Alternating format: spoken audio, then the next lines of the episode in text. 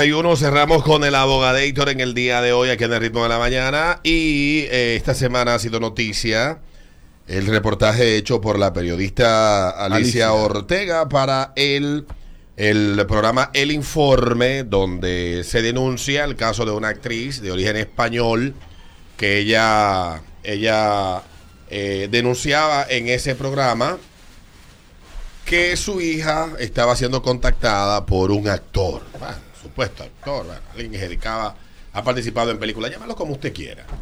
Entonces, eh, ¿qué denunciaba ella? Bueno, que esta persona había intentado supuestamente venderle la idea a su hija de que él tenía un casting por una película con Mark Wahlberg. Mark Wahlberg. Yo no sabía que se pronunciaba así, Mark Wahlberg. Yo decía, como buen capitaleño. ¿En qué película él actuaba? Entonces, no sé, pero el- Lo- el, lo que pasa es que el él- asunto no es que en cuáles películas haya actuado, sino el, el, el epicentro de esto es la denuncia que hace Alicia, que evidencia muchas cosas. Y una de las tantas que evidencia es que el Ministerio Público aquí es muy selectivo cuando de perseguir ciertas, a ciertas eh, denuncias, es muy diligentes en algunas, pero cuando se trata de un tutumpote, se le, se le ponen los huevos chiquitos. Hace sabes, tres meses que ella hizo esta denuncia del Ministerio Público. Lo que se, lo que han visto, lo que no han visto, pueden buscar el video y se ponen tal vez más en contexto. No vamos aquí a describir todo lo que Alicia pues plantea en este reportaje, pero a grosso modo es más o menos. Decía el abogado editor aquí.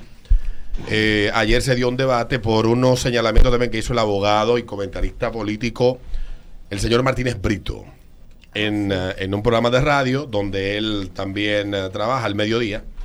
Y varios medios hicieron eco de esto que él plantea, que ya tú lo habías dicho en el pasado, que aquí el tema de acoso sexual no existe como delito, sino en, eh, como falta laboral. como solamente como falta laboral, que donde está contenido, bla, bla, bla. Y, y él señalaba que sí había cometido otro tipo de delito, pero que ese no, esa no debía ser la forma que se debía de plantear esa denuncia, señalaba el, el abogado. Y aquí tenemos nuestro abogado, nuestro, nuestro Martínez Brito de nosotros, de nosotros. sin barba Y sin con cana. nariz.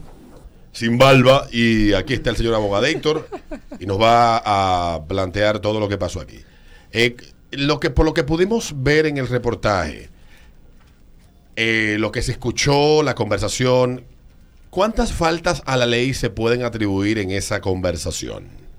Mira, en teoría yo te puedo hablar de que hay tres faltas identificables en lo que ocurrió aquí. Por lo que se le pudo echar Por lo que se le puede echar mano. La primera, obviamente, es la tentativa de, sustra- de sustraer a un menor. Esa menorcita, ven. De pa- llevársela. Ven, enseñarte guion. Carne fresca. de llevarse, lo cual es un delito que está tipificado en el Código del Menor y se puede condenar hasta seis años de prisión Qué, por él. pe- qué, qué, qué lío. Un brete. El otro es abuso sexual y usted dirá... Pero él no le puso la pero él no le puso mano. la mano, Pero como a mí me gusta citar las cosas de... de- Pero si él le dice, si le dice por ahí, por, por la conversación, mira como tú me tienes, ya eso es abuso Sí, sexual. señor. Mira como tú me Están tienes. oyendo ustedes degenerados que andan en las redes. Abuso Eh, sexual la- a menores, lógico. Ah, Ah, menor, menores. obviamente, estamos hablando de menores. De menores. A La, la técnica, o sea, o la técnica no, la, la práctica generalizada en República Dominicana de echarle maíz a las menores de edad que están Sí. con 17 a la espera de que Sí. de cumplir 18, eso es un delito porque es considerado abuso sexual. Y lo que establece el Código del Menor es lo siguiente. Abuso sexual es la práctica sexual con un niño, niña o adolescente por un adulto o persona 5 años mayor para su propia gratificación sexual, eso es uno, sin consideración del desarrollo psicosexual del niño o niña adolescente y que puede ocurrir aún sin contacto físico. Ahí están los dos O elementos. sea, él mira cómo tú me pones y esa nalguita, ¿para qué tú la tienes? Eso es abuso. Sí. Pero, pero usted acaba de leer ahí lo que dice que es el contacto. Pero el Sin contacto, contacto. él, eh, pero eh, sin contacto, dice. Sin Ah, contacto. Sin contacto. contacto, sin contacto. Aún puede ocurrir aún sin contacto físico. Bendito Eso sea lo Dios. que se establece y por supuesto también está eh, una violación a lo que es obviamente el interés superior del niño, el desarrollo psicológico de- del menor, eso se entiende como una especie de abuso psicológico que también Sí. la fiscalía pudiese perseguir por ahí. Esos son los tres tipos penales que yo desde fuera Y, y de que tú agarras un tizón, toma, ponle la mano a este. eh, todo eso, todo eso es abuso sexual, todo eso es abuso sexual, todo lo que sea para tú coger gusto siendo adulto Sí. con un Con menor de edad es abuso es sexual, abuso. Lío del diablo simple. eso. Y brecharlo a, a los menores también. es- También. Todo eso es abuso sexual. Por supuesto, todo lo que tiene que lo que sea buscando la gratificación sexual de un adulto con un menor de edad es abuso sexual. Punto. Eh, en el caso, yo llegué a mi conclusión. Yo escuchando el video porque siento vergüenza, de verdad. Ay, sí, Alberto. Porque de verdad eh, es un tigre, un tigre que me demuela, novato. que trate de llegarme de esa manera. De verdad, es un maldito pariguayo. loco. Sobre todo en el momento De- que él se desespera, Alberto, que le dice, no, porque vamos a ver 350 niñas más un- bonitas que sí, tú. es una vaina de Wow. pariguayo, de un tigre. Esto es trabajo también. Qué pena que no tenemos acceso a un psiquiatra, psicólogo, que aunque no es correcto profesionalmente, pero no es diagnosticarlo a él, sino poder intuir a través de las señales que puede dar en su discurso y estrategia que, de qué tipo de persona podríamos estar hablando. Estamos aquí en el plano de, en el plano de lo legal y ya tú hablaste de la, de la primera falta que es abuso. Eh, la segunda sería La tentativa de sustraer a un menor que se persigue como el delito mismo. Y por supuesto el abuso psicológico. Los tres se configuran. Entonces, en el caso, eh, y esto para que la gente entienda, posiblemente eh, este caso va a tomar otro rumbo a partir de lo que de la denuncia hecha por la periodista Liz Ortega en su programa El Informe, Eh, y tal vez haya hayan ah, otras denuncias que puedan salir de personas que en algún momento este individuo le haya hecho algún acercamiento indebido, probablemente. Yo no soy muy dado a los linchamientos, entiendo, creo en el debido proceso, creo que la justicia está para eso, los medios no estamos para juzgar a nadie, pero sí uno tiene que abrir los espacios de conversación para que la gente se haga consciente de cuestiones que están mal, puedan pues puedan ser atacadas a tiempo. En este caso en particular sucede algo y es la conciencia que tiene la niña de que la están tratando de involucrar en algo indebido. Claro. Sí. Eso se llama crianza responsable. Eso es crianza responsable. Porque automáticamente la niña identificó ciertos patrones, fue y se lo dijo a su mamá, mira lo, lo que está ocurriendo. Y yo creo que esa tiene que ser la meta de todo padre al De final del todo día. padre, así mismo. Que su hijo tenga la confianza de abordarle y decirle este tipo de cosas, porque realmente esto es algo que ocurre en la sociedad dominicana todos los días. De adultos que le hacen promesas faltas a menores de edad. Mira, eh, yo ayer comentaba a modo de chiste, y lo digo de verdad, para que nadie vaya a creer, lo digo a modo de chiste, pero es un pensamiento que tengo. Cuando yo veo una adolescente entre 13, yo tengo sobrinas adolescentes, no vayan a pensar que soy indiferente, y he tenido sobrinas adolescentes, hoy son jóvenes de 19, 18 años, y cuando he tenido la oportunidad de tocar estos temas con ella, yo como vivo desde el año 96 metido en internet, conozco la psicología del internet. Estuve en todos los grupos y en todas las vainas, todos los canales, me la sé de arriba para abajo, de atrás para adelante, de todos los lados, me lo sé todo. Y cuando converso de estos temas con ella, siempre le, le pongo claro que va a haber gente que se va a acercar. Sí. Y va a venir donde ti, ese culito, esa nalguita, esa tetica, esas cosas. Normal. Ahora, tú tienes que saber que detrás, tú no sabes lo que hay detrás de esa computadora. Tú no sabes lo que hay detrás de esa cuenta. No, tú no lo sabes, entonces no puedes compartir información sensible donde tú vives y desde que un tigre te diga, mándame una foto, mira cómo tú me tienes. No le, usted no tiene que mandarle nada. Digo, ese es mi caso. Claro. Pero en el caso de, de otra cosa que también yo les señalo, cuando se pierden jovencitas, le digo, loca, es que nadie te va a decir ven para mi casa y que en tu casa no lo sepan. Sí. Si ya te está diciendo eso ese tigre, ese tipo no quiere nada bueno contigo, más que clavártelo y después darte una pata que tú no veas dónde caiga.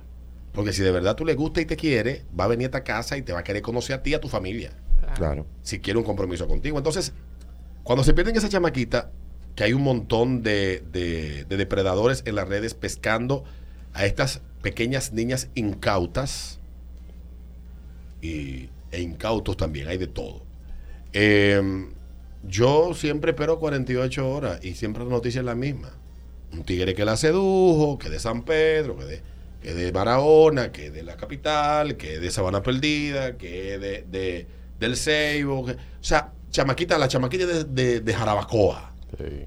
Y el tigre que conoce es de otro pueblo. Y allá van esas pobres infelices que se han enamorado de estos tipos por internet Y se desaparecen y su familia no sabe. Entonces también los padres deben de ser responsables. Totalmente. ¿Qué es la responsabilidad?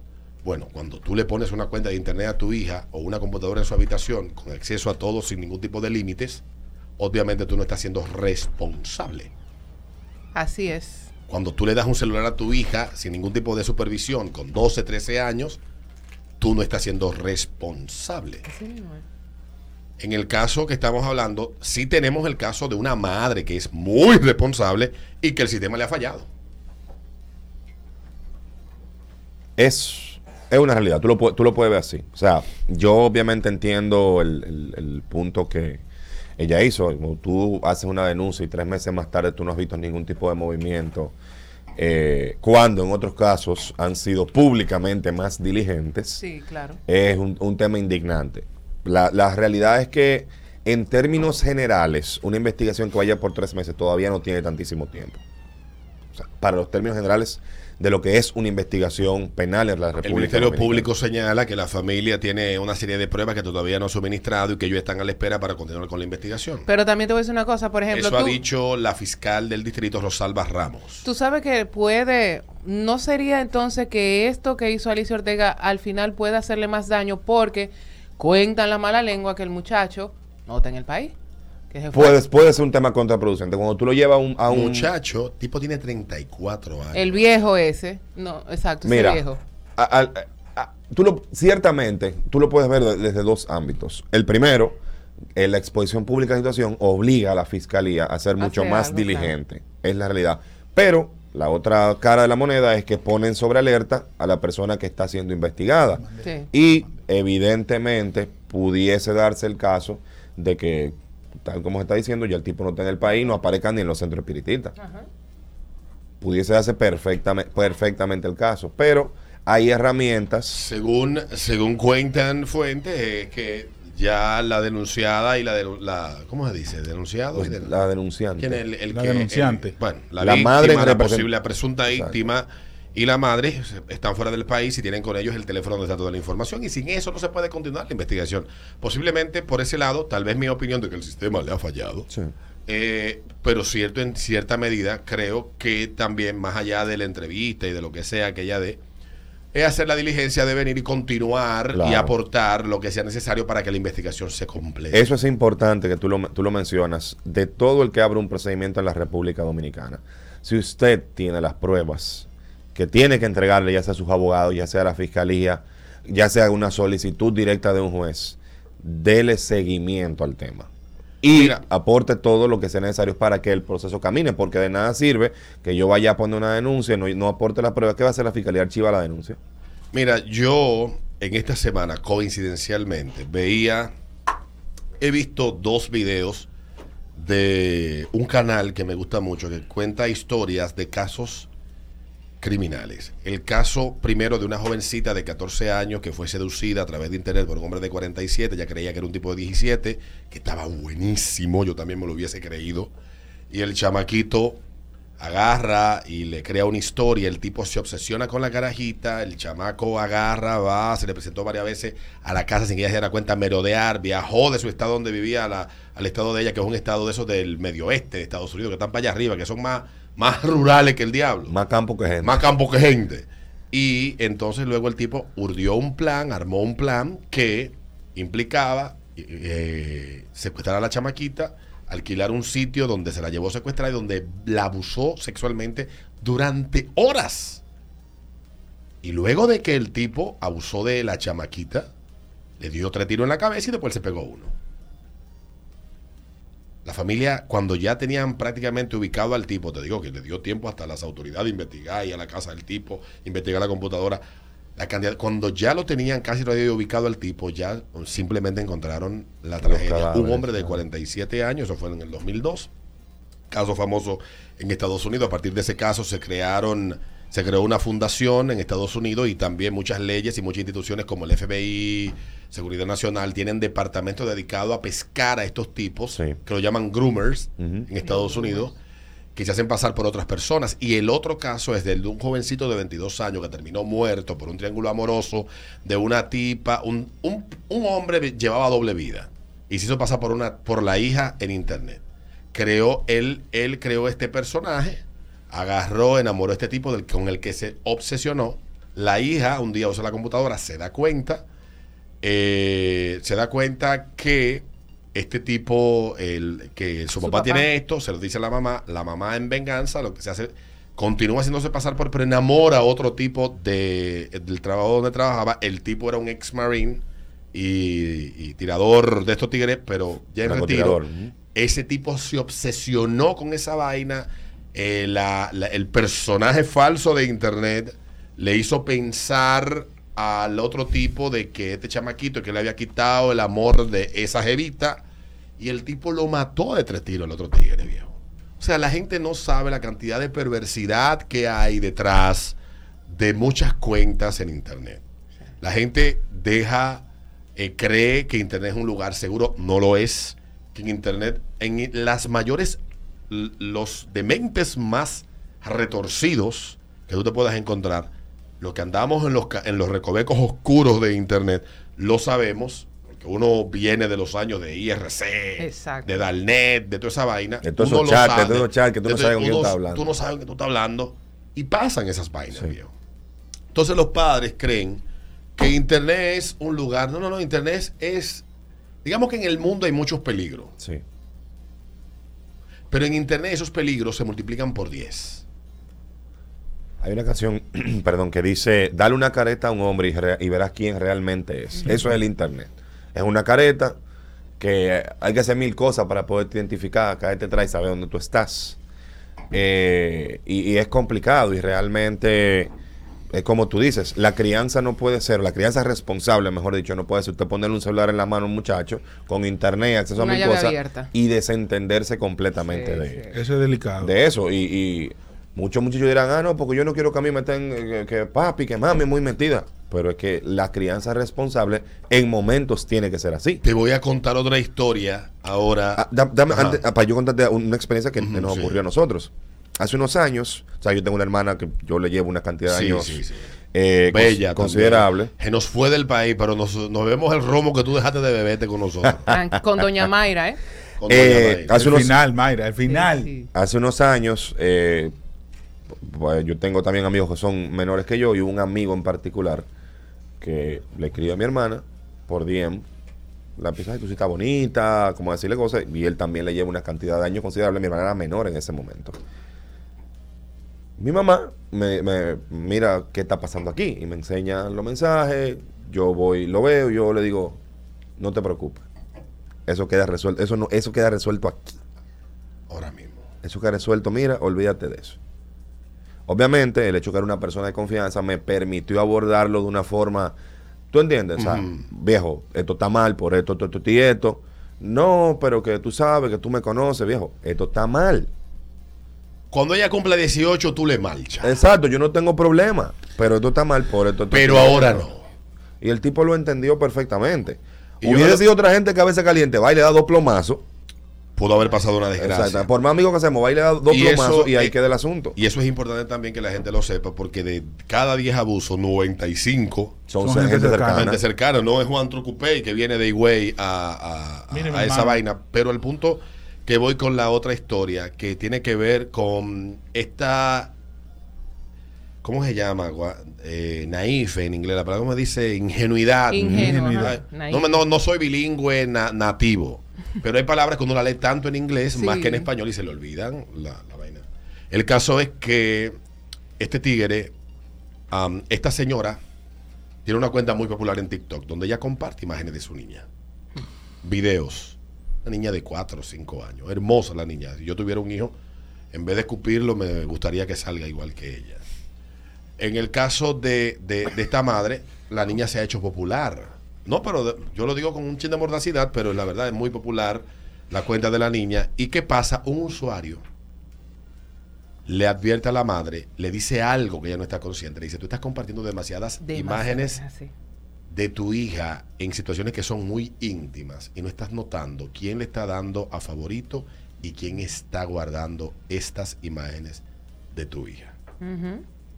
Cuando eso salió una noticia hace un par de semanas, cuando la tipa se hace consciente de esto, ya comparte la experiencia de cuando yo empezó a fijarse en eso. El 99% de las personas que guardaban la imagen de la hija eran hombres adultos. Entre 30 y 40 años. Y las imágenes o los videos de la niña siempre estaba o en sin ropita o en, un pantaloncito, desnudito, no desnuda, sino tú sabes que uno En sí. uno dejó al muchacho y uno el Sí. niño lo tiene siempre en una situación Cogiendo fresco. cogiendo fresco y, y las ocurrencias de la niña, pero eran hombres, adultos todos. ¿Tú crees que lo hacían porque la niña le despertaba ternura? Nah. No. Degenerados sexuales que seguro se excitaban viendo las imágenes de esa niña. Claro. Y eso es otra advertencia para los padres de que tienen la maldita manía de andar exponiendo a sus hijos en las redes sociales sin tomar en cuenta que también están cometiendo un delito. Porque están violando la intimidad y la, y la, y la integridad del niño, que, la, que se ha hablado ya de eso. Cuando usted comparte ciertas imágenes de sus hijos en las redes, usted está violentando lo que la ley lo manda a usted a resguardar. Es así. Y ah, no, que ese, ese es mi muchacho, yo luego lo que No, lo que yo era no. mentira. Tú sabes No, que no, yo, no, de no. hecho, después que yo empecé, que nosotros empezamos en YouTube, que ya el alcance de nosotros va mucho más allá, yo he dejado de compartir imágenes de mi hijo que son muy específicas las que yo comparto. A mí no me gusta.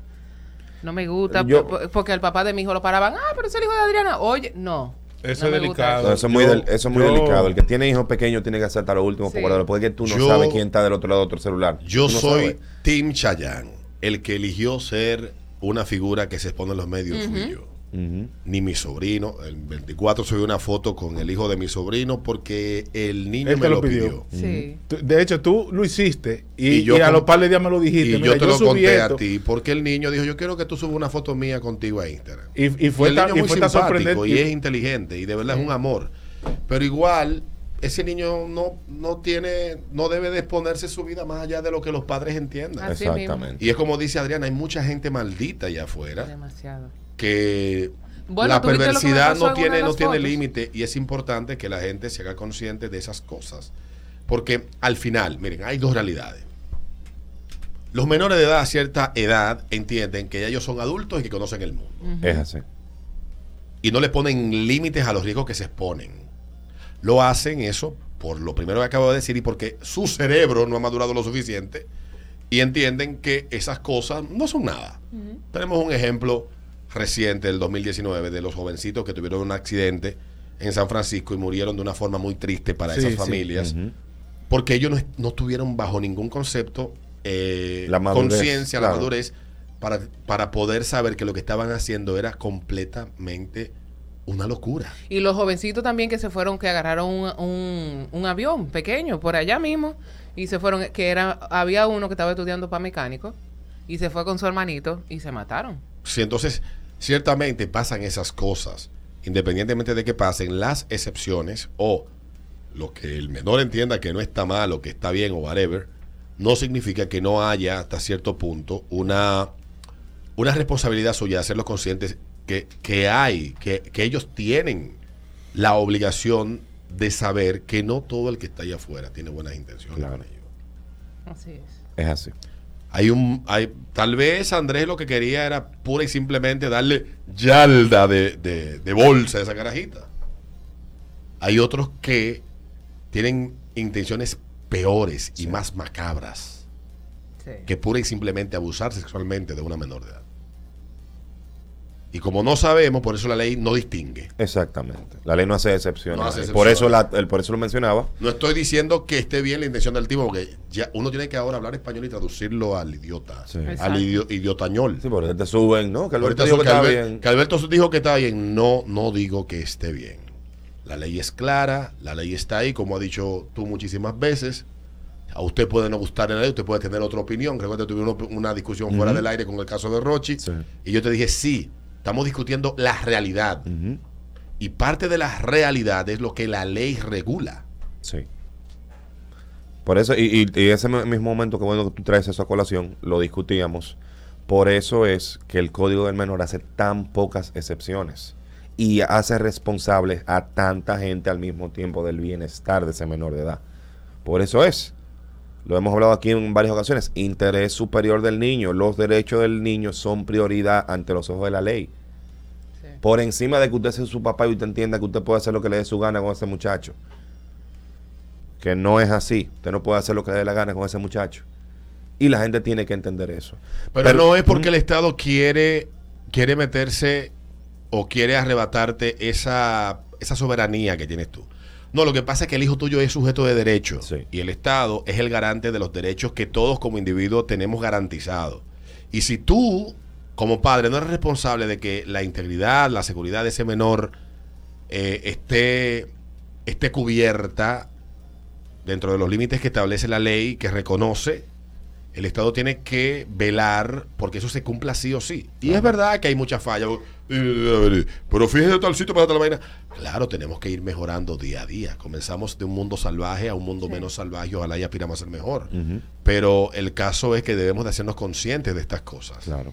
Tú sabes que antes, Alberto, a- tú a Ya, para propós- cerrar. Sí, a propósito de lo que tú decías de los groomers, eh, porque ahora se ha metido, lo- los pedófilos se han metido bajo la, la sombrilla de lo- del orgullo LGTBIQ, que es yo qué. No, de la corrección política y la norma- normalización de cuestiones que normalización no significa que lo que sea normal está bien. Sí. sino la normalización de cuestiones que no tienen nada que ver ni con inclusividad, ni con libertad, etcétera. Porque cuando tu derecho implica cercenar el derecho de otro, no puede ser un derecho ni una No. libertad. Pues tampoco. búsquense en Instagram. Yo la empecé a seguir hace un poquito más de una semana. Se llama Gays Against Groomers. Ah, yo que vi.